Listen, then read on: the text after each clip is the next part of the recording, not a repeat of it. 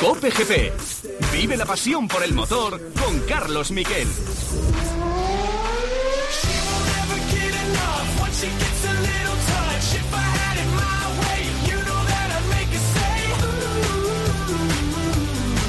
Hola, ¿qué tal? Buenas tardes, bienvenidos a COPGP. Un lunes 15 de enero vuelve este programa. Tenía que ser un día de muchísima alegría y de hecho también por las noticias que vienen en Coche del Dakar, pero evidentemente este programa está dedicado a Carles Falcón.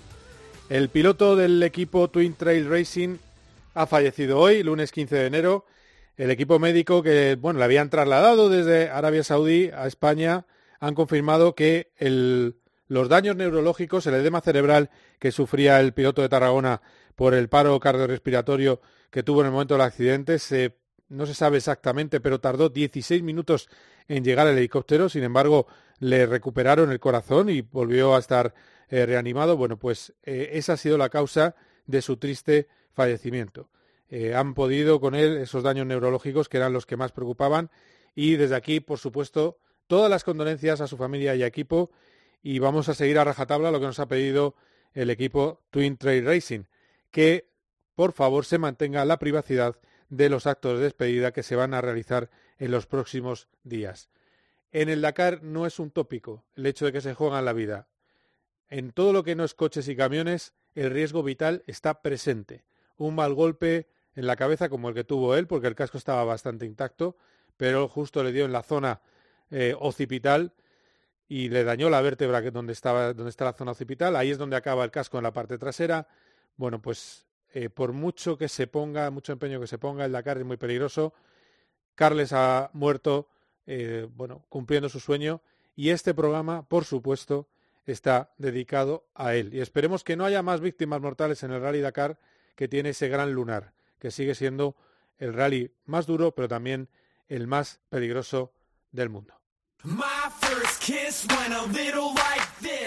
Cope GP, vive la pasión por el motor con Carlos Miquel.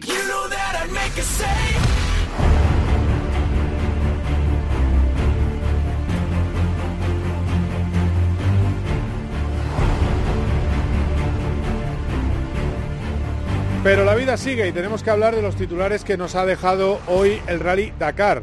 Un Rally Dakar en el que Carlos Sainz eh, tuvo mucha zozobra, la jornada anterior, la jornada del domingo, perdió 10 minutos, tenía que parar la sangría y lo ha logrado parar en la etapa de hoy. Ni un error, ha ido por el sitio, ha salido bien la navegación, no ha habido eh, pinchazos y Carlos Sainz ahora tiene 24 minutos y 47 segundos en la general de ventaja sobre Loeb. Le ha sacado más de 5 minutos en la jornada de hoy y es que Loeb ha tenido un problema de navegación, algo que pasa cuando eh, intentas salir eh, el primero siempre, o cuando sales el primero siempre. Él tiene que remontar, ganar las etapas y tiene que salir el primero. Al final, más de cinco minutos perdidos en la meta hacen que de nuevo vuelva a respirar eh, Carlos Sainz con una buena distancia. Quedan cuatro etapas, de las cuales tres son las difíciles, pero Sainz no se fía. Os voy a traducir la respuesta en inglés, tiene un inglés muy clarito, pero yo os traduzco lo que quiere decir Carlos Sainz. Es factible que cualquier día las cosas se vayan al traste. It's uh, still a long way for me. Todavía queda mucho para mí. And you see, you, you can see how easy is to lose Puede ver lo fácil que es race. It's so perder 10 minutos en esta Navigation, carrera. punchers, everything. So, it's very stressful.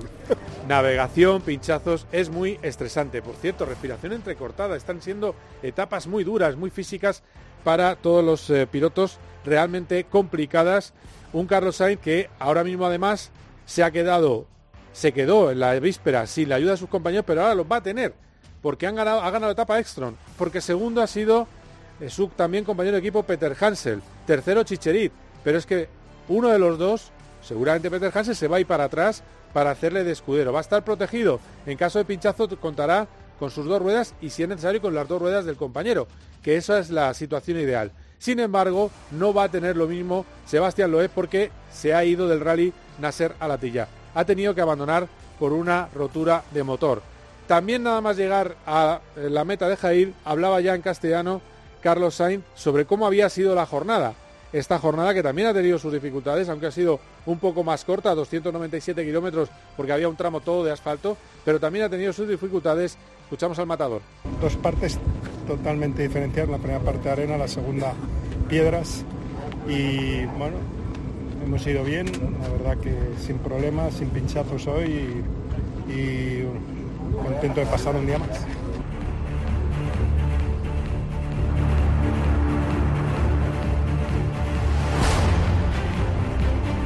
Y la cruz ha sido, sin duda, eh, bueno, pues Loeb. Loeb ha perdido buena parte de la ventaja que tenía el día anterior, se perdió 10 minutos y esto era lo que decía el piloto francés, hago de doblador yo también, Sebastián Loeb, que por cierto estaba haciendo un rally maravilloso, pero que yo creo que se va a acordar mucho de esos 15 minutos de más que tuvo en la jornada de 48 horas. Penalizó saltando su waypoint, 15 minutos de más para él, Sebastián Loeb. Yes, so it was a difficult day today. We Día difícil hoy. stage. I was really pushing hard uh, all, the, all the stage, uh, but we make a mistake in the navigation. We lost like around 10 minutes. He uh, apretado al máximo, pero hemos tenido un error de navegación, nos ha costado 10 We minutos. Pero todavía queda mucho, es decir, que no se da por vencido. Todavía queda mucho por venir. Son 1.300, más de 1.300 kilómetros cronometrados. Una jornada penúltima que es absolutamente eh, criminal. Y vamos a tener doble protagonismo español. Vamos a tener a Carlos Sainz hablando con un compañero y amigo de la casa y también a, sin duda, su mano derecha, a Lucas Cruz. Vamos a hablar hoy con Lucas Cruz. Vamos a poder eh, escuchar si todo va bien y las comunicaciones lo permiten. Vamos a poder ver cómo está ahora mismo y también cómo estaba la jornada de descanso, porque nos va a contar las claves en las que yo creo decantaron ese rally, por qué se decidieron a penalizar, cómo lo hicieron. Bueno, enseguida lo vamos a escuchar aquí en Cope GP. De esta semana que hemos tenido también de noticia, bueno, pues hemos tenido que hay ya palabras de Mar Márquez como piloto de Gresini, palabras sin timidez y Mar Márquez tiene mucha ilusión con lo que pueda venir. Eso sí, no se moja, no habla directamente en ese encuentro con Estrella Galicia 00 con su compañero Alex, en el que ha estado Borja González, luego hablamos con él, no se moja, no habla de luchar directamente por el título con la Gresini Ducati. Evidentemente hay, hay ilusión, pero no puede haber ansia. Mi objetivo es hacerlo lo mejor posible. Y si puedo quedar quinto a final de temporada, temporada mejor que sexto. Y si puedo quedar cuarto, mejor que quinto. Y si puedo quedar eh, primero, mejor que segundo. Pero lo normal, de entrada, de donde vengo yo, de do- como están los otros eh, pilotos de Ducati, de entrada no puedes optar a, a luchar contra ellos. Cautela, perfil bajo, eso es Mar Márquez, pero en el fondo sabe que lo puede intentar, que puede ir a por ello. De hecho, le volvieron a preguntar. 2020 iba a ser compañero de su, de, su hermano, Alex Márquez, en Honda. Al final, el gravísimo accidente de Jerez le costó algo que no ha podido evitar, que es no estar esa temporada encima de la Honda y dice Mar Márquez que ha cambiado el objetivo, que el objetivo de 2020 solo era ganar otra vez el título. El de ahora es muy diferente. Sí que es cierto que llevamos en una situación eh, completamente diferente, tanto mía como de Alex, eh, porque en ese 2020 yo solo pensaba en el título y, ahora no, ahora eh, pienso en eh, levántate y disfruta, pienso en volver a disfrutar eh, eh, encima de la moto, que esto es lo, lo- principal, el, principal objetivo, si disfruto pues van a llegar resultados y, y Alex pues tiene mucha experiencia ya, ha podido luchar por, por victorias, ha podido luchar por... por, por sprint races y, creo que también pues podré aprender cosas, cosas de él.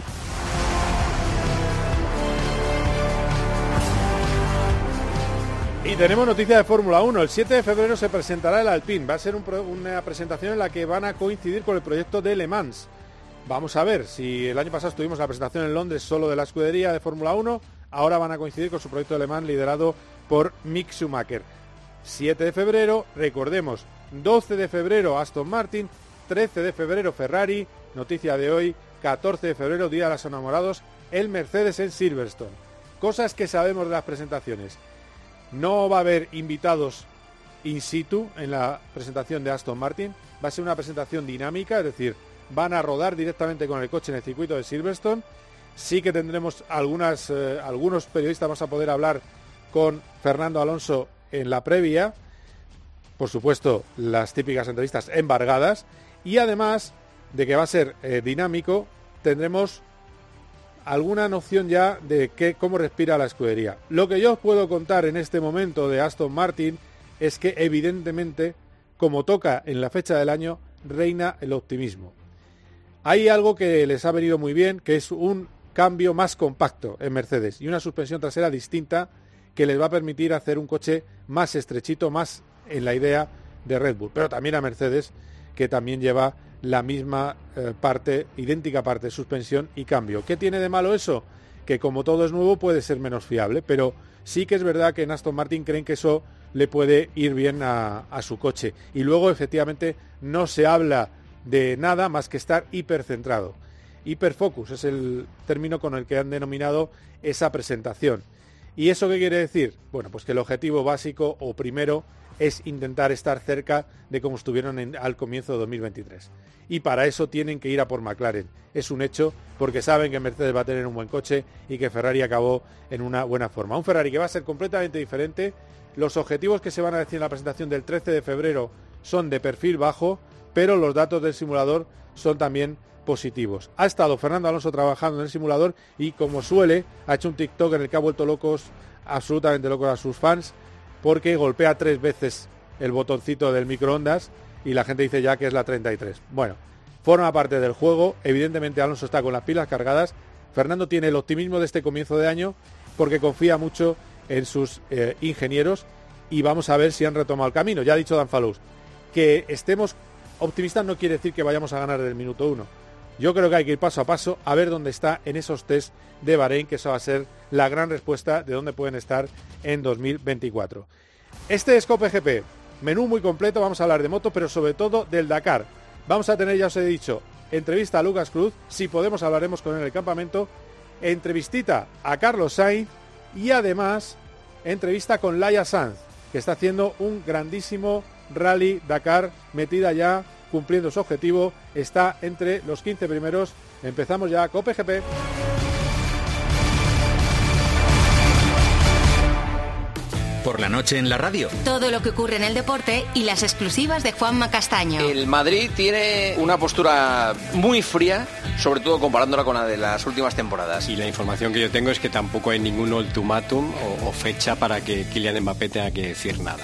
De lunes a viernes de once y media de la noche a una y media de la madrugada, todo pasa en el partidazo de Cope.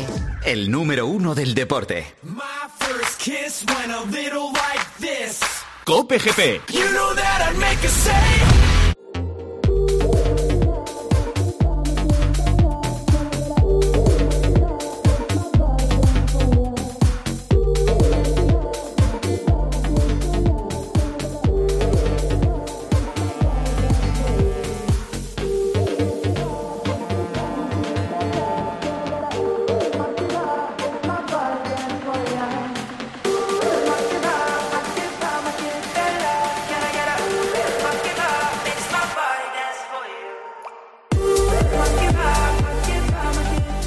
hablamos de otros españoles, por cierto, antes de escuchar al matador, me lo acaban de mandar y es jugosísimo, corto pero jugoso.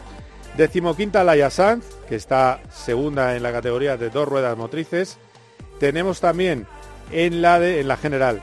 Tendem- tenemos también en la general, y ya hay que ir, lo siguiente sería Cristina Gutiérrez, la siguiente eh, clasificada, que ahora mismo no la veo, por las, son las cosas del podcast, no estoy viendo la- a Cristina Gutiérrez, no sé si es que está, ha pasado a la Yasan, que puede ser también. Cristina Gutiérrez, no la tenemos por aquí. Bueno, ahora, ahora os diré, sí, la decimoséptima. Cristina Layasan, decimoquinta, decimoséptima, Cristina Gutiérrez. Hay que lamentar el abandono de Nani Roma y los problemas enormes, etapa de 48 horas hecha en 72 que tuvimos en la que tuvimos con Isidre Esteve, una auténtica barbaridad y tremenda la- el testimonio en televisión española que hacía Isidre Esteve hablando, llorando entre lágrimas cuando llegó al eh, campamento de la día de- del día de descanso en eh. Y luego en las motos abandonó Joan Barreda, abandonó eh, Tosa eh, abandonó también Lorenzo Santolino y nuestro primer español clasificado, creo que está en la posición 35, si no me equivoco, os lo voy a decir un poquito más atrás, ahora os lo comento, estamos, mira, tenemos sí, del Josep Martí, del All One Team, que es un equipo muy curioso, es un equipo que se han propuesto cumplir 101 sueños de un amigo fallecido y uno de ellos es competir en el Dakar.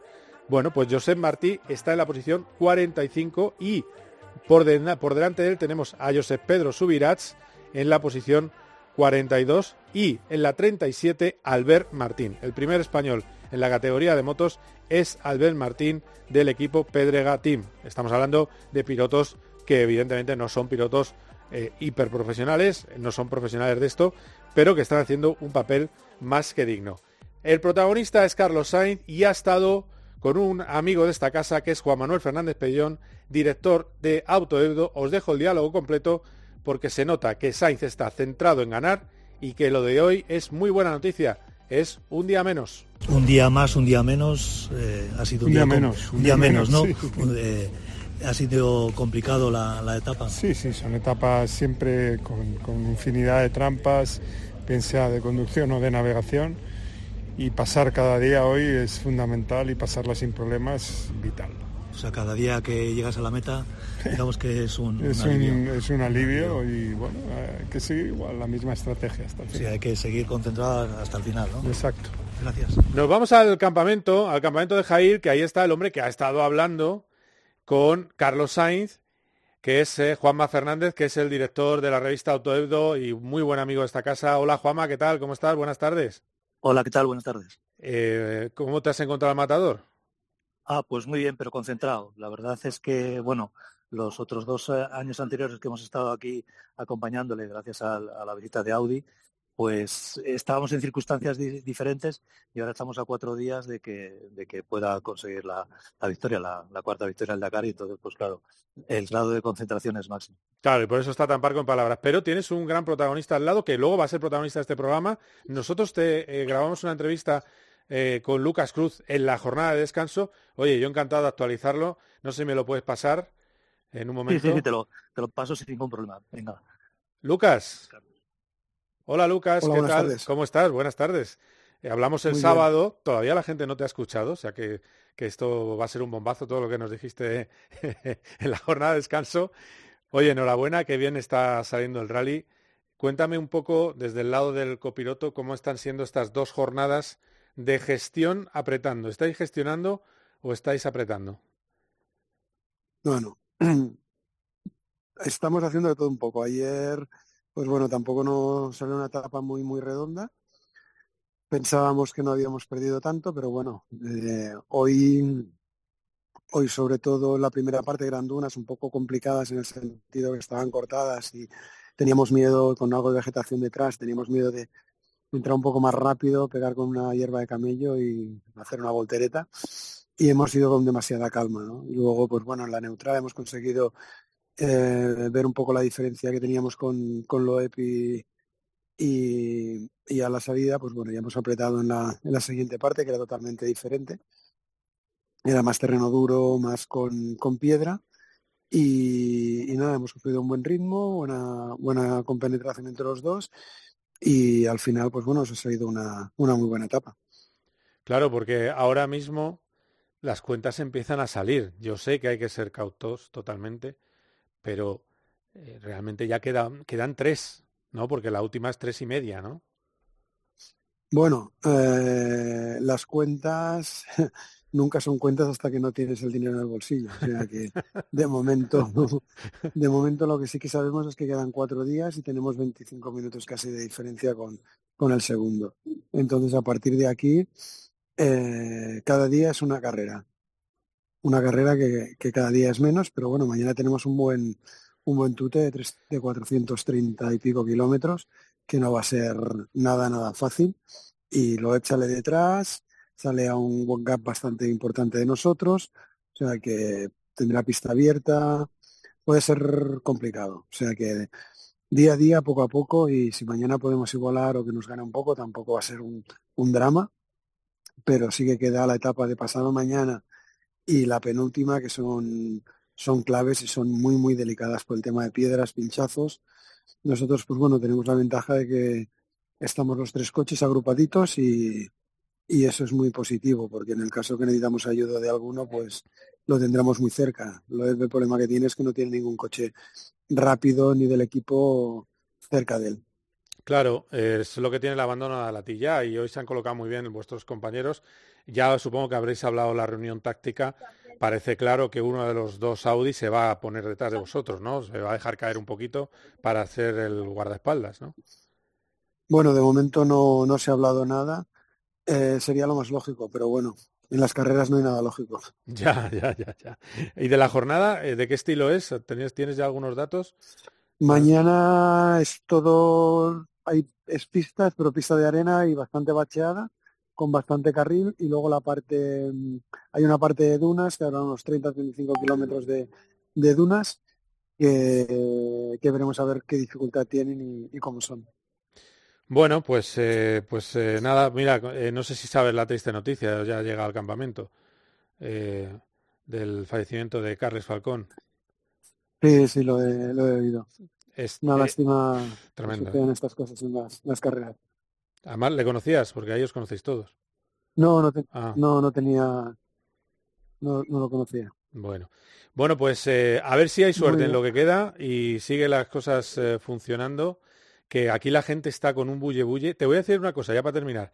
Es, tengo una obsesión con el mapita y los triangulitos del trivial de la organización. Cada vez que veo que el Audi coge un ángulo distinto, digo, ya estamos. ya se ha liado, ¿eh? La cosa. Y además- pero que es No, normal, no, ¿no? no. Porque no siempre Hay- vais con la misma línea todos. No, no, ya lo intentas, ¿no? A veces los otros cogen una línea diferente a ti, ¿no? Porque ayer nos pasó que eh, hicimos un trozo que no había pasado nadie, no, no había ni trazos de moto ni nada, y todo nos iba cuadrando y al final llegamos al sitio. O sea que hay a veces que algunas veces vamos nosotros fuera de sitio, otras veces van otros fuera de sitio. Pero ya te digo que muchas veces no es fácil. Lo único que, que sí que, que has de tener cuen- en cuenta que, que no es cometer el error del problema, si- sino es solucionarlo lo antes posible y lo mejor posible. Bueno, Entonces, como, pues bueno, ahí te juega un poco la intuición y la práctica. bueno, como el cambio de ruedas, que lo hacéis a una velocidad tremenda. Me han llamado de Aston Martin que buscan gente para cambiar neumáticos. Porque Ya, vamos, pero es que esos, pesa, esos pesan poco, no sé si, si, si no será para nosotros. ¿cuánto pesan los vuestros? Pero bueno, sí, pues casi 40 y algo Ostras, kilos. ostras. Bueno, y este año en carrera hemos hecho nuestro récord que es 1.50. Yo no sé, no sé si fue la que yo vi por redes de Dakar, pero a mí me pareció el rayo aquello. O sea, 1.50, Un- un- perdona, 1.40, 100 segundos hicimos, 1.40. 1.40. Sí, sí. Es, Sí, que, sí. es que hay que... De hay que- paraos, parar, desatarte, bajar, cambiar, montarte, atarte y salir. Qué pasada. Y luego dicen que no se prepara el Dakar, ¿eh? Eso es preparación, preparación y preparación. Entrenamiento, sí, sí. Sí, sí. Bueno, Lucas, que, que mucha suerte para lo que queda, ¿eh? Muchas gracias. Muy bien, un abrazo. Hasta Un abrazo. Eh, Juanma, em, Sí, de lo que has visto a pie de pista, ¿qué te ha llamado la atención? Eh, bueno, pues como siempre, ¿no? El, el eh, andar tan extraño que tiene el, el coche de, de- el Audi, ¿no? Porque es un coche que va con tracción eléctrica, que el motor va prácticamente constante todo el rato.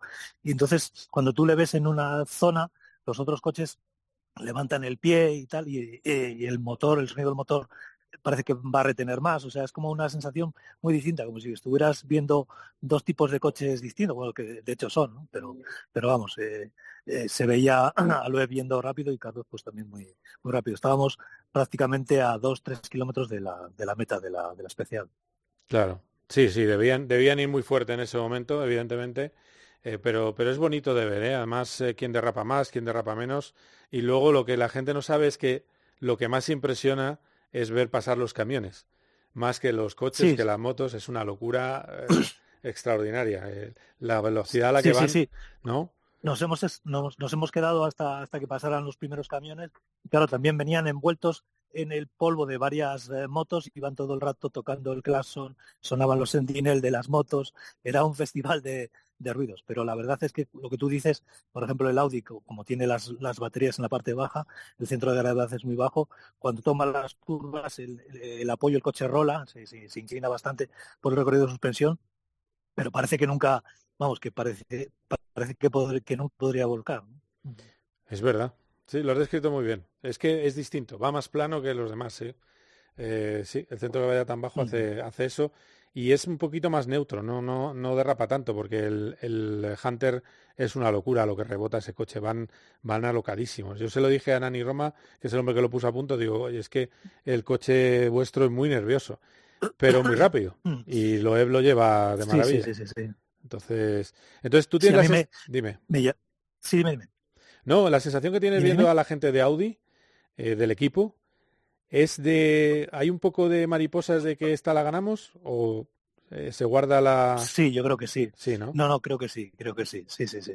sí, Yo creo se están preparando ya cosas incluso pues para el posible regreso triunfal de Sainz, pero claro, que esto es como, no sé, te entran mariposas y, y tienes miedo incluso hasta de pensarlo, ¿no? porque como pues bueno, pues es una carrera muy difícil y cualquier cosa puede suceder y todo se atraste. Así que pero bueno, que sí, se están planeando cosas incluso de, la llegada de Sainz, ¿no? Ah, mira, pues eso es un dato, eso es un dato eh, eh, interesante, porque efectivamente cuando Carlos gana suele dar una rueda de prensa grande y después atiende también personalizadamente de manera personal a algunos medios. Eh, no sabes cuándo mm. les toca volver a España, ¿no? Eso no lo sabes. Esto es el sábado, el sábado. Ellos vuelven el, mismo sábado. Vale. Bueno, pues, eh, pues mm. estaremos atentos. A ver si hay suerte. a, ver, si tenemos el cuarto. A ver si hay suerte. Por eso es que casi casi da como yuyu decirlo, ¿no? No, pensarlo. Sí. ¿no? O sea, voy a, mira, voy a, eh, están aquí en unas tumbonas que tienen en el Viver y estaba tocando, tocando madera, ¿no? Porque es que esto, pues eso, da, da hasta como yuyu pensarlo, ¿no? O sea, que día a día y etapa a etapa, ¿no? Pues sí, pues sí, y más con un Audi que se rompió por un problema de, de, un defecto de fábrica, eh, de un defecto de fabricación de la pieza, del buje de, eh, de Ekstrom. O sea que, que, sí, que hay que hay que cruzar los dedos. Muy bien, Juanma, gracias por el trabajazo, ¿eh? Pues nada, eh, ahora le voy a ver si, porque Lucas se ha ido, le, antes de ser entregado, he entregado a Carlos la revista de este mes de, enero, en el que, en la que bueno, pues viene el previo de, del Dakar, con lógicamente toda la información del Dakar, y Juanjo Lacalle escribía ahí una, un apartado que tenemos de voces de experiencia en el que hablaba, una de las frases, eh, el sumario de entresacado es que no sabría qué, hubiera sido de su vida si no hubiera conocido a la familia Sainz. Entonces estaba ahí charlando un momentito con, con Carlos dándole la, la revista y, bueno, pues eh, nos ha hecho unas palabras sobre Juanjo Lacalle, que, que bueno, el que fuera manager que ahora actualmente pues todos los días desde que dejó de ir al, a las carreras, que fue cuando Carlos eh, se dedicó a los raids, porque él dijo que, a los raids no iban a África, pues él sigue eh, vía internet, eh, waypoint en a waypoint, de minuto a minuto la carrera, incluso les va, les va informando cuando alguna cosa hay rara a, través del teléfono. Perfecto, pues gracias Juanma por, por el por este trabajo que te ha sido un atraco que te he hecho, así que te lo agradezco muchísimo, director de la revista. Yo, ya sabes que encantado, encantado, porque porque digamos que es una manera un poco de transmitir, pues eso, ahora estamos aquí en, el en el Vivac, en la zona de, Audi, es un poco eh, la posibilidad de transmitir a la gente pues la emoción que se vive aquí, la tensión, eh, y bueno, pues el trabajo que están haciendo, están ahora los, los tres coches en plena revisión, todos los mecánicos, ingenieros trabajando y, bueno, pues que esto es, esto es el Dakar. Solo falto yo, ¿eh? que iba, que este año me he caído la convocatoria, pero bueno, habrá más Dakar, no, no te preocupes, ahí estaremos. Habrá más Dakar. Muy, bien. gracias, ¿eh? un abrazo. Chao, Venga, un abrazo, chao, chao. Quedaos aquí porque enseguida vamos a escuchar versión larga de Lucas Cruz, hablando de otras cosas, sobre todo el secreto, esto lo hablamos el día de descanso, como os decía, el secreto de la etapa en la que le dieron la vuelta al Rally Dakar. Cope GP, vive la pasión por el motor con Carlos Miquel. Los goles de tu equipo solo se viven así en tiempo de juego.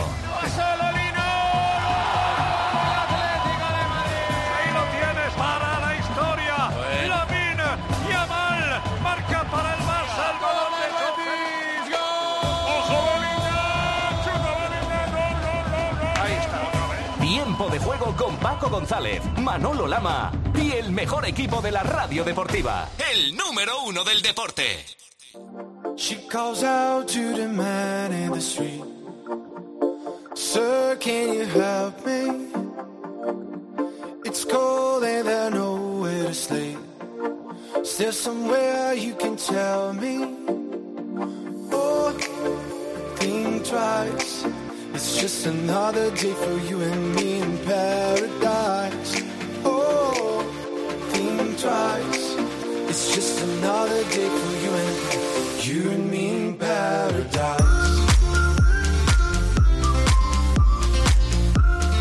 Me gustaría sobre todo que me contaras cómo fue eh, esa maniobra magistral de penalizar, porque además el público que no está acostumbrado a los rallies no lo entiende, de penalizar eh, antes de la etapa de 48 horas, cómo lo decidís, cómo llegáis a esa conclusión y al final fue mejor estrategia que la penalización salvaje estilo Loeb de, bueno de saltarse un waypoint. Bueno, parece que le hemos cogido gusto a, a la historia, ¿no? Porque ya empezamos con la etapa en la, en la prólogo, que ya nos paramos a la entrada y perdimos también unos minutos para salir detrás y bueno, nos funcionó. Aquí realmente eh, fuimos un poco lentos en la especial y luego, como vimos que estaban ya eh, Loeb, Nasser y Al-Rajid dentro, dentro del dentro del tramo, pues bueno, dentro del control horario, pues pensamos que entre el tiempo que habíamos perdido, pues calculábamos perder otros dos o tres minutos.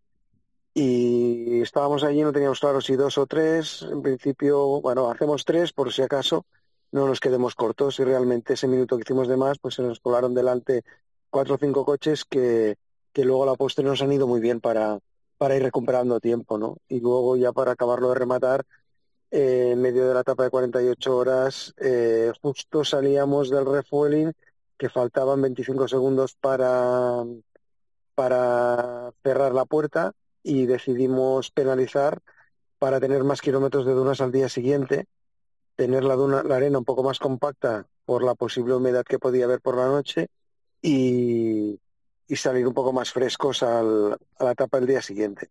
O sea que, que al final no sé si nos van a contratar para la Fórmula 1 para ser los estrategas o pero bueno no un bromas aparte eh, estamos contentos con la con la con el resultado de, de los cálculos y el rato que, que le hemos dedicado a, a sacar un poco la, las diferencias y las conclusiones. Porque, bueno, lo, yo alucino con eh, estar en un refueling de 20 minutos y que se te ocurra esto, supongo que se te ocurra a ti, lógicamente, que eres el estratega del coche, eh, eso, esa última penalización de 25, de, de 25 segundos de quedaros parados en el, en el campamento D, eh, realmente, claro, tú sé cómo se lo dices a, a, Carlos. Oye, Carlos, ¿qué te parece si hacemos esto? ¿O es todo mucho más sencillo? Pero, Oye, hagamos esto. Al final, al final había más cosas que contar, ¿no? Porque, por un lado, teníamos que calcular los kilómetros que habíamos hecho, la diferencia que le habíamos ido sacando por kilómetro y valorar si nos valía la pena pararnos o, o no. Y bueno, calculamos que nos valía la pena, puesto que si salíamos del campamento seríamos el único coche que llegaría, no el único, pero sería, estaría en el, en el campamento siguiente estaban Nasser, Gerlán Chicherit y Matías Ekstrom. Entonces sí. llegaríamos nosotros y seríamos el último coche a salir. Que el último coche a salir quiere decir que como mucho podíamos ganar eh, el minuto a Matías, si lo adelantábamos un minuto a Chicherit y si lo adelantábamos eh, otro minuto casi a, a, Nasser. Con lo cual lo máximo que podíamos recuperar eran dos minutos y medio, eh, como mucho tres con diez si lo conseguíamos adelantar a Nasser. Entonces era difícil además adelantar a Nasser porque iríamos lentos igualmente, puesto que las dunas, el que abre va despacio, el que va detrás se cree que va a poder ir más deprisa y a la que lo adelanta sigue yendo despacio porque no, no ves por dónde vas, ¿no? Entonces se hace un poco más, más difícil. Entonces decidimos quedarnos y poder sacar un poco más de ritmo al día siguiente y atacar. Joder, y luego, pues bueno, tuvimos ahí, nos quedamos un poquito atascados en una duna, perdimos un par o tres de minutos, Loeb se nos acercó y luego en los, en los eh, lagos secos, los chots, eh, nosotros, pues bueno, como habían trazas de diferentes eh, motos y, y, los de coches iban por otro lado, a veces se cruzaban, a veces no, pues no podíamos ir cortando, ¿no? Entonces en un shot, pues nosotros fuimos a seguir la, las indicaciones del roadbook y se pues vio nuestro polvo, se fue a cortar, nos enganchó y luego ya cuando tuvo claro dónde estaba en el roadbook nos adelantó. Y bueno, dejamos pasar para no tener problemas ni penalizaciones por el Sentinel y, jugar con un, fair play. De esta manera pasaron y, acabamos detrás de ellos. Sí, bueno, pasa, no sé si lo viste desde el coche, pero cuando pasa no vuelca de milagro. A los pocos metros adelantaros se mete un bote que digo, madre mía. Le vimos, le vimos la barriga. es, una locura. ¿Ha sido la etapa más bonita de, de, Arabia que esa etapa de 48 horas que habéis vivido? Bueno, una etapa diferente, pero dura, las dunas estaban muy blandas, eh, muy pequeñitas, muy juntas, con agujeros detrás por, que se van formando por, por el aire y, no, no era una no era una prueba fácil, no, no estaba, no era nada fácil. Pero bueno, eh, larga porque hacía tiempo que no se hacía una especial de seis horas y pico. Pero bueno, yo creo que contentos con el, con el resultado y, y, sobre todo con la, experiencia. ¿no? Sí, luego. Eh, por cierto, eh, habéis hecho seis etapas. Decía a la que ibais a hacer solo tres. ¿Qué hacemos con eso? Bueno. le, cambiamos la bola. Le cambiamos la bola de, de, adivinar el futuro. Creo que esta la tiene sin batería. Sí, en este, en este rally sí, porque también dijo, nada, mañana pierdo 10, 15 minutos y va para 25 cuando tiene el percance. Y además el percance lo tiene porque eh, va desaforado porque sabe que está perdiendo tiempo, claro. Es que, en fin, eh, parece mentira, ¿no? Que, que, un supercampeón como el del Dakar eh, hable mucho, que en el Dakar es malo hablar mucho. Bueno, muchas veces se subestiman las informaciones y las decisiones de, del director de carrera y, y al final, pues bueno, esta carrera es una carrera que te la has de tomar con calma, con humildad y, y, con mucha con muchas ganas, ¿no? De dedicación, porque si no, no, no saben los tiempos, no, no saben las cosas y cuanto más te estresas, eh, peor va saliendo todo. Claro. Eh, de todas maneras, eh, bueno, de lo, de lo que queda, ya hablamos antes cuando estuvimos haciendo un briefing aquí en COPGP, que la penúltima era la más dura la, eh, la primera etapa después de, de, la jornada de descanso también es difícil, pero yo creo que son las la antepenúltima y penúltima, ¿no? Las que más os preocupan. Sí, sí, sí, las dos, esas dos, la penúltima y la antepenúltima, donde va a haber mucha piedra, donde va a ser difícil el, el poder eh, el, el, poder arriesgar, porque al final arriesgar en este tipo de especiales lo único que te va a provocar es tener eh, pinchazos porque habrá mucha mucha piedra. El, polvo también te será incómodo para poder adelantar a, a, los coches que tienes delante. Oye, tú que estás al lado, hemos hablado mucho del aspecto estratégico, pero esta primera semana también hay que eh, ponerlo en el debe de las manitas del matador, ¿eh? que está, está en una forma espléndida. Sí, sí, una, una etapa como la de ayer, eh, ojo, eh, no, no es no es una cosa fácil, ¿eh? es una especial complicada y dura para, para, la, para la parte física, ¿no? Porque, jolines, estar seis horas en el coche con el estrés, la tensión, las dunas, mm, no te quedes enganchado, no hay tracción, ahora viene una subida fuerte que no sabes lo que hay detrás y tienes que subir a toda pastilla, ostras, no, no es, no es fácil, es, es complicado de gestionar. Y sobre todo si no estás bien físicamente, lo pasas y lo sufres mucho. Sé que sois todos un poco supersticiosos, pero hombre, después de, la primera semana tan brillante, un poquito del cuarto Tuareg se ve al fondo, ¿no? Del, del Tuareg. Bueno, si al principio de la carrera nos dicen que, que si queríamos estar en la etapa de descanso con, con 20 minutos de diferencia con el segundo y 29 con el tercero, y que el tercero sería Loeb y el segundo sería Matías, yo creo que, que lo hubiésemos firmado eh, antes de empezar, pero que, que esto no, no ha acabado y solo ha hecho que empezar. Ha empezado con buen pie, con, un, con una diferencia que, que es eh, favorable para nosotros, que nos la hemos ganado y creo que, que va a ser eh, va a ser un, hemos de seguir jugando un poco la estrategia, ¿no? Y, y al final la carrera se gana por un segundo, pero, pero es como se gana. Entonces, gestionarlo va a ser lo importante. Muy bien, pues bueno, voy a terminar con una cosilla que me llama la atención. En el día de descanso se ha hablado mucho del futuro de Carlos. Toyota y Ford le quieren. Y digo yo. Y yo. Ahí tú también. tú también. Vale, vale. Incluso aunque no, aunque no monte bien las tiendas de campaña, ¿no? Eso, vale, no pasa nada. Bueno, eso es una cosa. Sí, sí.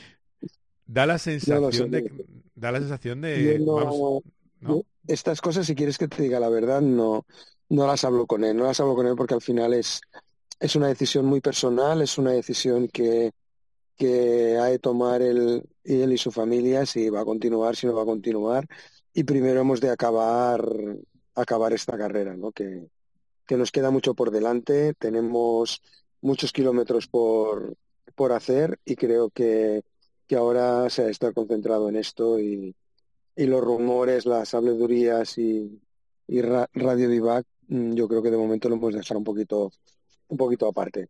Me ha gustado el término Radio Vivac. En Fórmula 1 decimos Radio Paddock, pues Radio Vivac, efectivamente, que, que, todo el mundo habla, efectivamente, todo el mundo ya dice, no, porque yo he hablado con él, no es que yo le quiero. Eh, bueno, eh, bueno, hoy, hoy en el, a ver, en Toyota hay una diferencia entre los jefazos de Toyota y, y, los jefes intermedios que hablan de que han apostado por una nueva generación. Pero bueno, no, no, te, no quiero que me digas nada de eso, pero si se asoma Carlos Sainz por allí, yo creo que también le fichan. Pero bueno, da igual. Es lo que...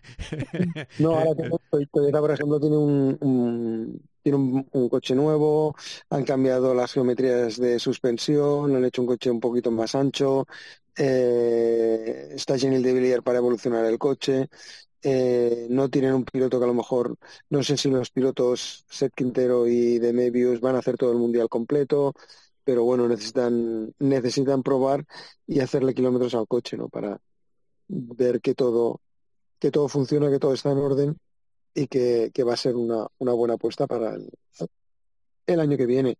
Sí que es verdad que bueno, los pilotos jóvenes pues tienen, van cometiendo los errores y es normal están en fase de aprendizaje, pero bueno, yo creo que eh, Guillem de Medios está haciendo una muy buena carrera con el coche del año pasado. Eh, Seth va con el coche nuevo, con la suspensión nueva y la geometría nueva, pero, pero está haciendo una muy buena carrera. Yo creo que es un, un piloto a tener en cuenta en el, en el futuro, porque tiene cabeza y tiene tablas y ya viene eh, bien aconsejado por, por su padre. Muy bien, pues tenemos un matador y un novillero al lado que también sabe usar el capote perfectamente, que es eh, Lucas Cruz. Sobre todo cuando hablamos del futuro, Lucas. Venga, buen descanso, un abrazo. Muy bien, pues muchas gracias. Cope GP. En la noche, la radio deportiva tiene un referente. Yo lo que quiero es que podamos ver un adiós digno, bonito e inolvidable de Rafa Nadal. Nadal se ha ganado retirarse como le dé la como gana. le dé la gana. Totalmente. Si quiere jugar un partido y se lesiona y quiere volver, que vuelva. Es que está en su derecho de competir, de hacer lo que le dé la gana. Escucha a Juanma Castaño en el partidazo de Cope. De lunes a viernes, desde las once y media de la noche. El número uno del deporte.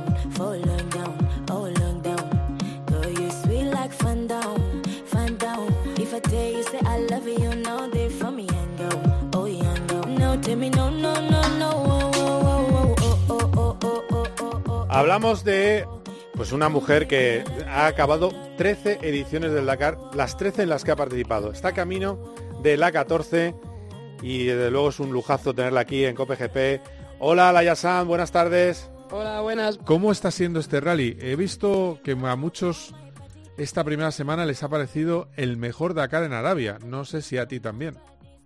Sin duda, sin duda. A mí me ha, me ha gustado muchísimo porque han añadido dureza, etapas más largas. Sobre todo esta idea y concepto de la etapa de 48 horas me ha encantado. Y yo creo que el Dakar en los últimos años le faltaba un poco esto, ¿no? Era una carrera demasiado el sprint y, y está siendo una carrera muy chula. A mí al menos me ha encantado esta, esta nueva idea. Sí, bueno, es, es eh, a ver, era, debía ser muy estresante, ¿no? Subir, bajar, duna para arriba, duna para abajo. Lo que pasa es que tú tienes mucha habilidad, no tu coche, pero tú, la verdad es que eres muy buena en dunas. Pero claro, también tienes que, tenías que, hay una imagen que vi hace poco de, de eh, tuya con dos Toyota. Joder, había una Sí. diferencia subiendo dunas que era una cosa. Bueno, gorda, ¿eh? claro, además esas imágenes justo es un sitio donde la arena estaba blandísima, que, que nosotros casi nos subíamos, y sí hay diferencia, pero no te creas, nos defendimos bastante bien hasta que luego empezamos a hacer cálculos, ¿no? Un poco cuando llevamos unos 80 kilómetros de, de consumo, que es algo que ya sabíamos que, que podía pasar dependi- dependiendo de cómo estuviese la arena. Vimos que estábamos, estábamos como muy por encima porque la arena estaba peor de lo esperado y tuvimos que aflojar bastante, que fue la lástima un poco de esta maratón de- del sábado, el, el primer día, pues eso, tener que aflojar por, por el consumo, que al final fue inteligente porque pudimos llegar, si no, no, no hubiésemos llegado. Y ya el segundo día de, de la etapa, pues ese problemilla con el embrague que nos hizo también perder tiempo, pero estamos súper contentos de, de la semana, de cómo ha funcionado el coche, del, del equipo, de todo el equipo Astara, que ha hecho un gran trabajo, así que muy bien.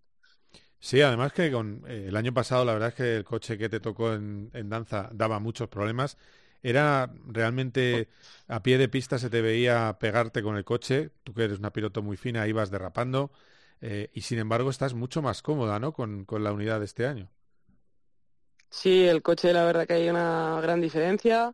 Eh, yo no me esperaba, tiene, un motor diferente al del año pasado, en teoría es un coche bastante similar, pero sí que el, hecho de llevar el turbo y el anti-lag pues ayuda muchísimo en, la arena, que es donde sufres más con un 4x2 y luego pues eh, el coche pues muy bien puesto a punto, los mecánicos también están haciendo muy buen trabajo y la verdad que, que muy contentos porque después de la un poco la mala experiencia del año pasado, este año pues de momento y toco madera y espero que siga así, eh, no nos hemos bajado del coche solo para cambiar una rueda, así que súper Qué bien. bien. Decía Carlos Sainz al empezar el rally, veo a Laia entre los 15. A ver, estás ahí, ¿eh? Yo no lo veo ningún objetivo raro Bueno. para terminar el rally. Yo creo no es un objetivo imposible, obviamente es difícil porque nos hemos dejado aquí en el 24 un pelín demasiado de tiempo.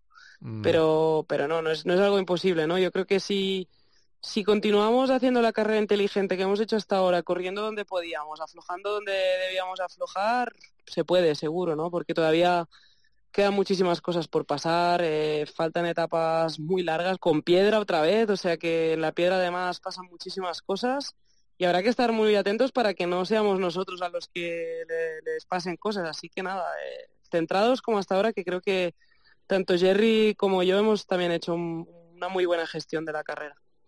¿Qué tiene que pasar para que se fijen en Laia Sanz, uno de los equipos oficiales? Bueno, al final es ir paso a paso, ¿no? Supongo, y, y es verdad que tampoco nunca he tenido las cosas fáciles. Me pasó lo mismo en motos, ¿no? Y al final, pues al cabo del tiempo te acabas ganando, ¿no? El respeto, la confianza. Yo creo que al final estoy, en esto de las cuatro ruedas estoy empezando y, y creo que hemos dado un gran salto, ¿no? A la que hemos tenido un coche competitivo, hem- hemos demostrado que, que podemos estar allí, ¿no? Estamos luchando con los dos ruedas eh, ahí delante y luego en la general no estamos, no estamos nada mal, ¿no? Al final, cuando ves la inscripción había más de 40 T1 Plus. em, Es una barbaridad. y- sí, sí. y es una barbaridad, ¿no? Entonces, colarte ahí entre los 20 primeros, dejando atrás tantos coches buenos, eh, yo creo que ya, bueno, pues estamos, ¿no? Al menos eh, haciendo etapas buenas. Yo creo que al final es, es cuestión de tiempo y también de ir teniendo oportunidades para ir demostrando que vales. Sí, y además eh, hay una, bueno, también te digo, estás rodando más que nunca, porque con la Extreme E no paras durante el año. Eh, y te hemos, te Sí, hemos lo que pasa es que sí. Extreme, por el, por el tipo de formato que es, es verdad que son carreras súper cortas, entonces siempre lo digo, ¿no? Eh, ¿no? Es por el tiempo que estás conduciendo, que es muy poco, pero sí que son kilómetros de mucha calidad, ¿no? Porque al final los dos primeros años con Carlos, este último año con Matías, entonces eh, teniendo a estos máquinas al lado ha sido una masterclass, ¿no? Entonces sí que he notado respecto al año pasado también, ¿no? Un- una gran mejora de la conducción, de también entender al final los coches técnicamente, ¿no? Porque al final yo el primer año llegué y no me enteraba mucho de setups ni de nada y ahora pues cada vez sé más lo que quiero, me sé comunicar mejor con los ingenieros y al final es, es todo, ¿no? No- Nadie me ha enseñado y el cambio de las motos a los coches es, es muy grande. Oye, lo de Carlos Sainz no tiene pinta de que se retire, ¿no? Porque sigue yendo como un trueno. Es, es brutal, eh, la verdad que muy contenta por él, porque se lo merece, se lo trabaja mucho y, y es brutal, ¿no? Al final eh, la edad que tiene sigue dando guerra, está primero es, eh, y con ventaja y, ojalá pueda, pueda mantener esa ventaja hasta el final y se pueda llevar este Dakar que además con todos con marcas diferentes sería brutal. Después de los años que has estado trabajando con él, ¿qué te has encontrado de lo que te esperabas y de lo que no te esperabas? Pero sobre todo, ¿qué te has encontrado del, del Sainz cercano y de, del Sainz persona? Sí, que cuando, cuando está más relajado es, es mucho más relajado de lo que pueda parecer, ¿no? Porque al final Carlos, al menos a mí, que todavía ha sido uno de mis ídolos, impone mucho, es, es serio cuando no le conoces mucho, pero luego cuando se relaja es mucho más cercano de lo que, de la imagen que pueda dar, ¿no?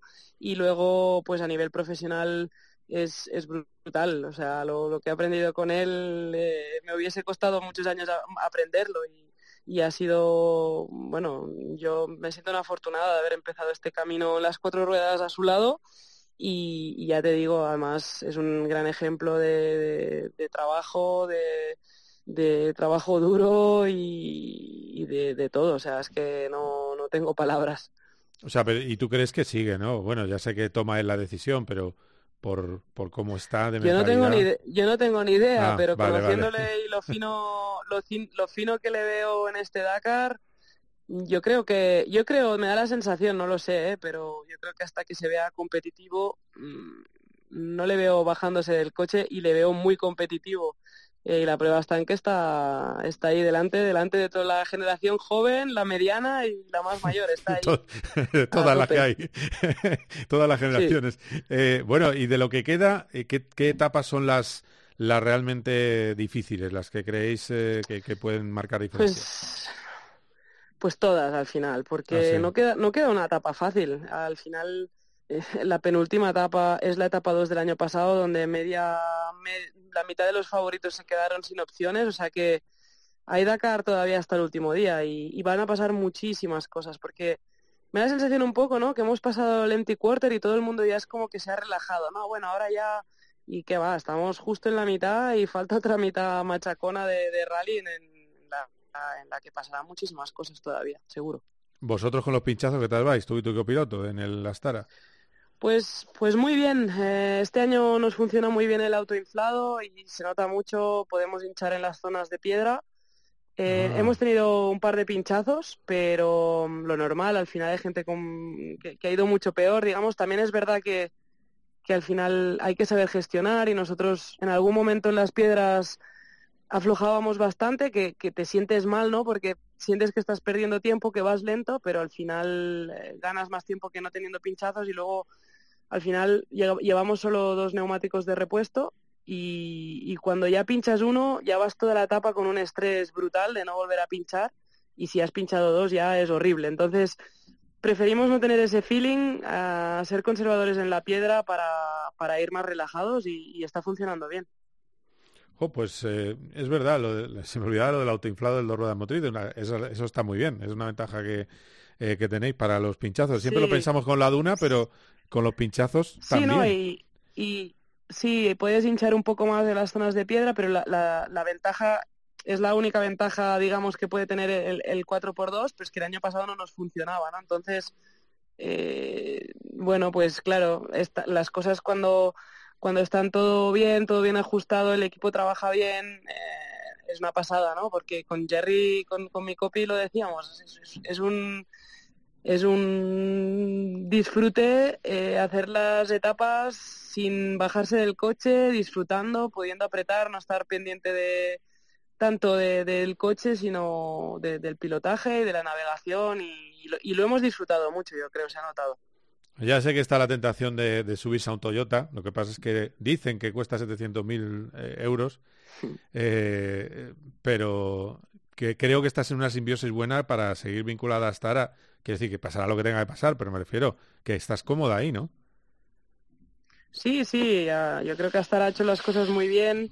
Eh, yo creo que han hecho los cambios en el equipo necesarios para ser competitivos y se está viendo. O sea, al final el coche no es tan diferente al del año pasado pero son muchas cosas ¿no? que, que tienen que funcionar y nos, yo creo que nos estamos entendiendo todos muy bien este año, el coche funciona bien, los mecánicos top y al final eso se nota. Em, y nosotros también al final también tenemos la experiencia del año pasado, de haber corrido con dos ruedas motrices, que además era más crítico todavía y, eso nos ha ayudado, ¿no? Al final del año pasado, siempre lo digo, un Dakar duro te enseña prácticamente más que un Dakar fácil, entonces yo creo que el año pasado también aprendimos muchísimo.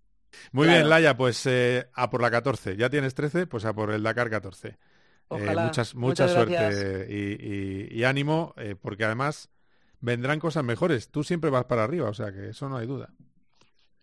Bueno, de momento centrarse en este Dakar, en acabarlo y acabarlo de la mejor forma posible y, ya está, es lo, lo que tenemos que hacer. Muy bien, un abrazo fuerte, gracias. Un abrazo, gracias. Cope GP.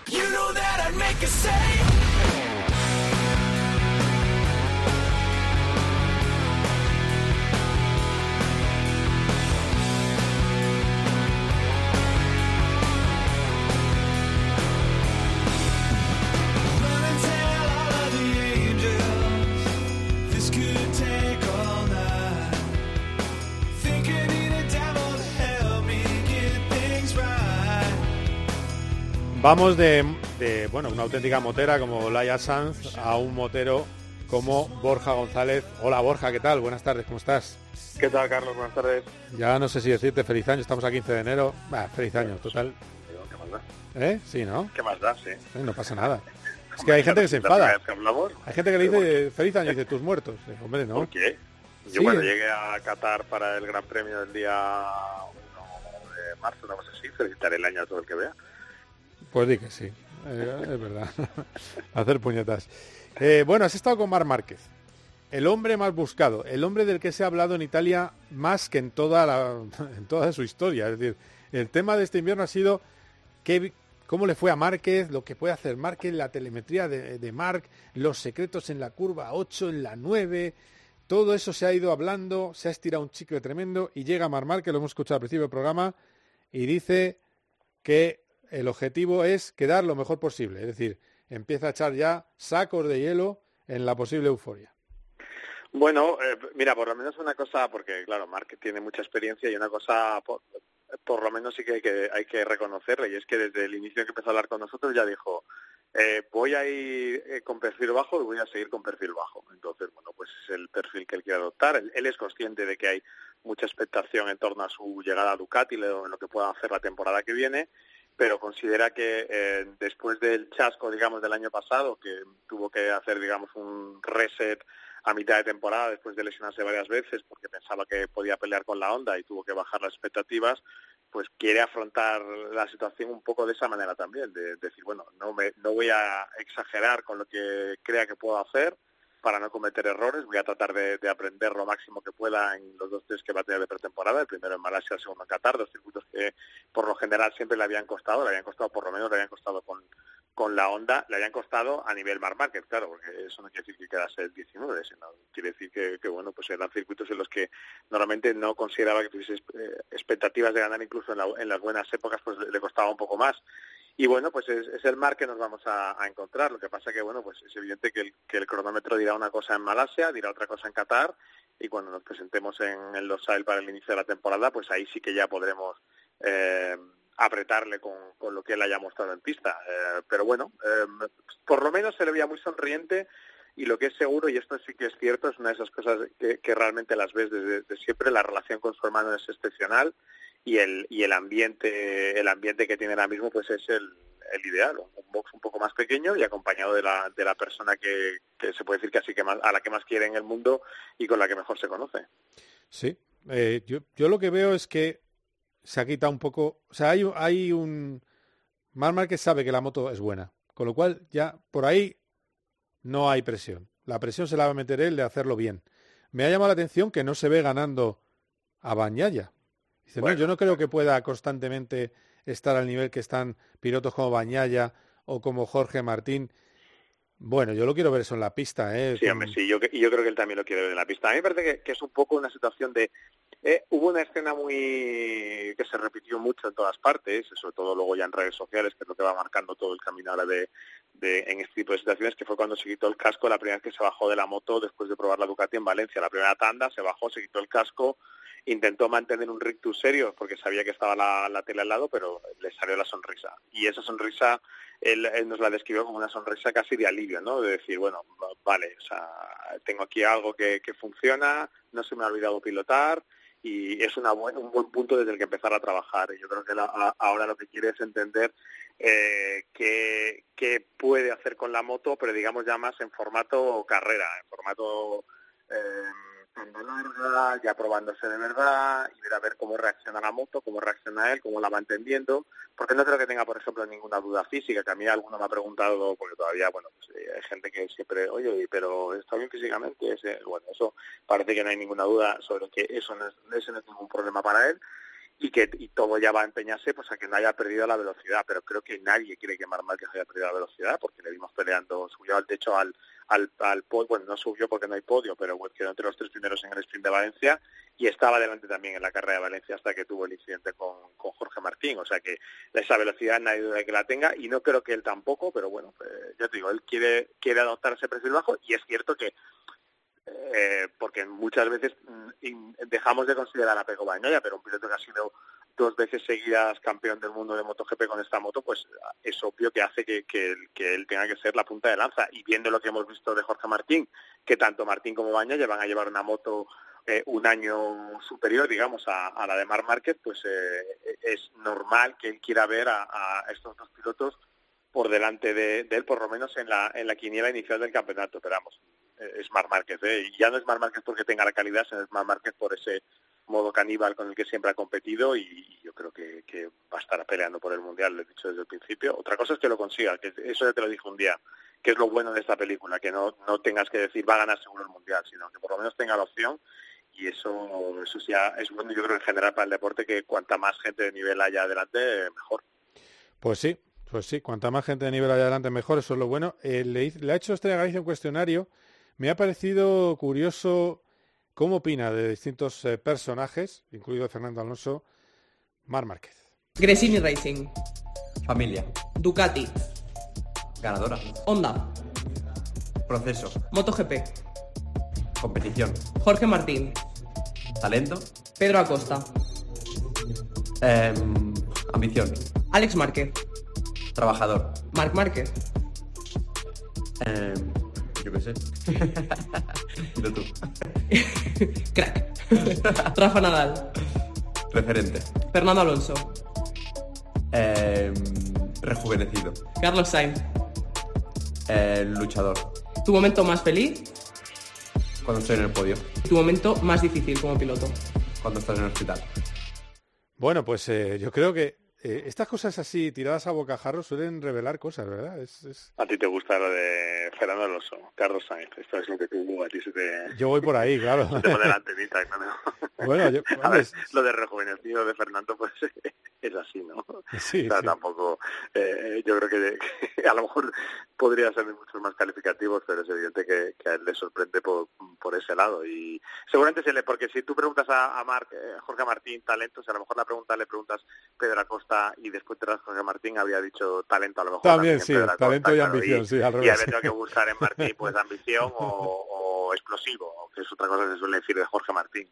Bueno, eh, mira, esos, esos dos van a ser otros dos alicientes de la temporada, ver lo que hace Pedro Acosta con la, con la KTM barra Gas Gas y ver cómo enfoca su segunda temporada, digamos, ya de, de, de piloto que pelea por un título Jorge Martín, porque eso es el tópico del deporte. Llegar es una cosa, mantenerse es otra y, es cierto que con todo con el con todo el mundo con el que del que hablas sobre Jorge Martín que sabe de esto de verdad, que es pista y entiende eh, te lo dice que es un piloto que tiene un talento descomunal, o sea que, que ahí no va desencaminado Marc.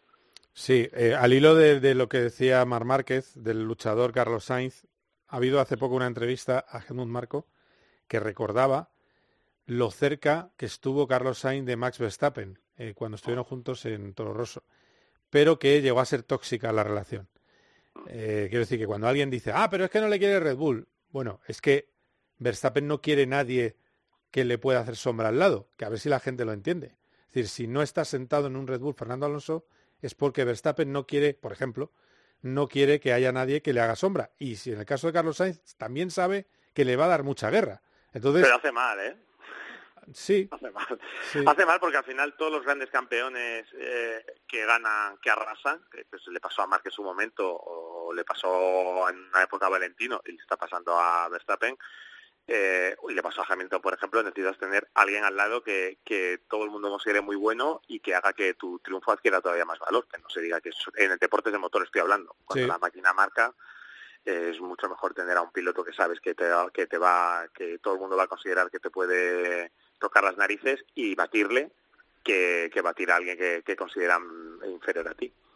pues está bien, está bien jugado, está bien jugado. Lo que pasa es que a veces la política puede con ese sentido del deporte y del espectáculo que tienes tú y que tengo yo y que tenemos los aficionados.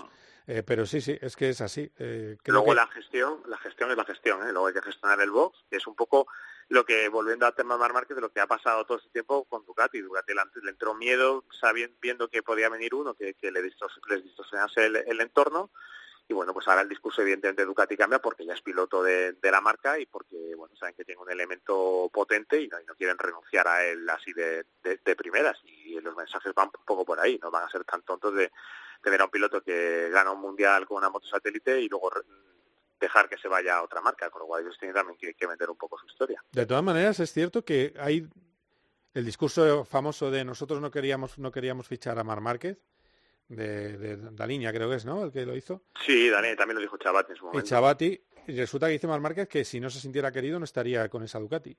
Sí, lo que pasa que, bueno, el sentirse querido yo creo que lo ha hecho más por el lado del equipo de Fausto Gresini.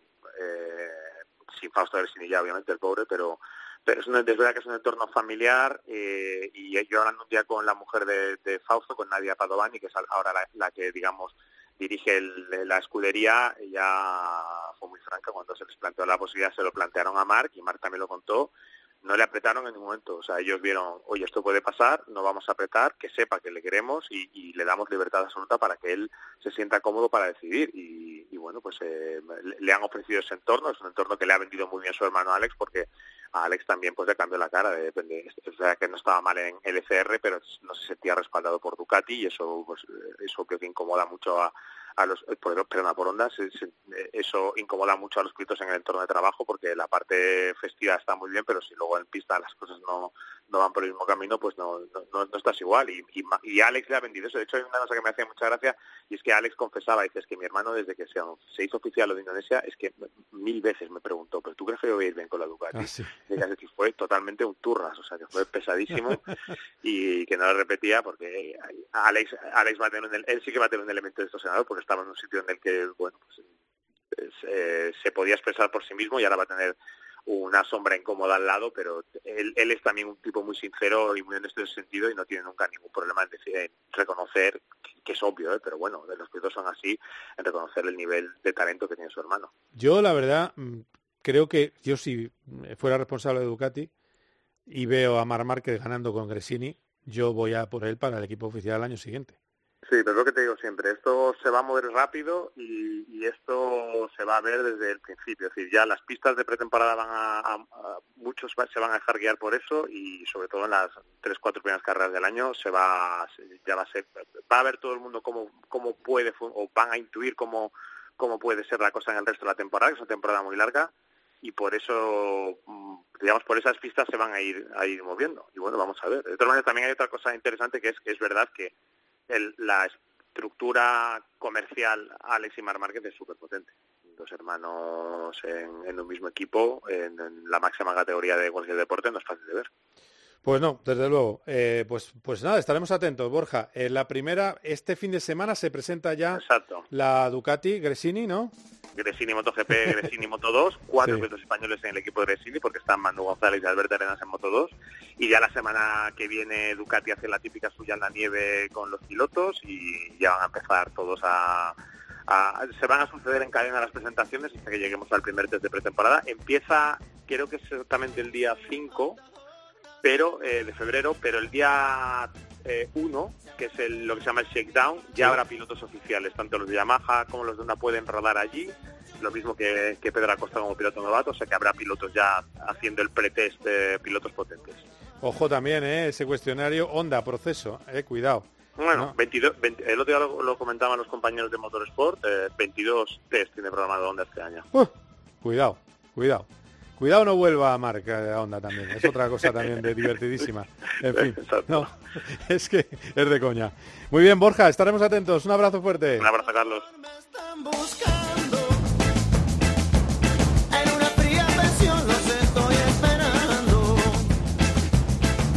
Bueno, pues hasta aquí con PGP. Deciros una frase que ha dicho el probador de Red Bull en una entrevista con el Daily Mirror.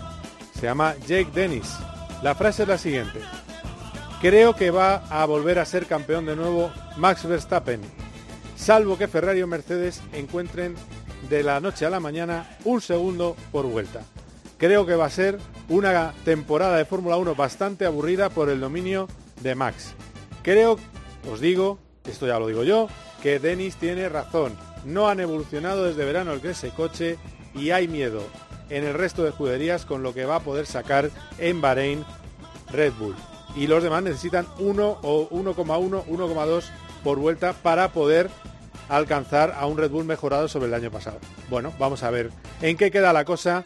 Hasta aquí con PGP. El próximo lunes ya sabremos si Carlos Sainz ha ganado o no el Dakar. Por cuarta vez con la cuarta, con el cuarto equipo distinto. Cuarta montura distinta. Y ojo, no lo hemos hablado de su futuro. Bueno, lo ha hablado eh, nuestro buen amigo Lucas Cruz, pero existe la opción clara de Ford y Nani Roma le ha, dicho ya que le admitiría perfectamente en Ford y que le encantaría tenerle a su lado. Ford es quien más le tira a los tejos, desarrollar un coche nuevo para 2025 o incluso una opción Toyota. Así que tiene todas las posibilidades para deshojar la margarita, aunque ya sabemos que Audi no va a seguir. Ha sido un placer. Adiós.